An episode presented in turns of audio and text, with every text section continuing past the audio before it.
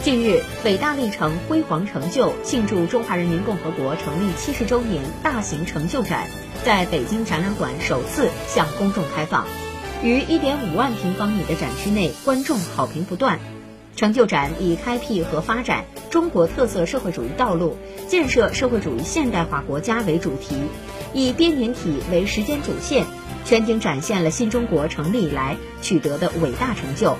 展览由五个部分组成，并体现历次党代会和重要中央全会、五年规划等方面的跨段主线。选择一百五十个新中国第一进行展示，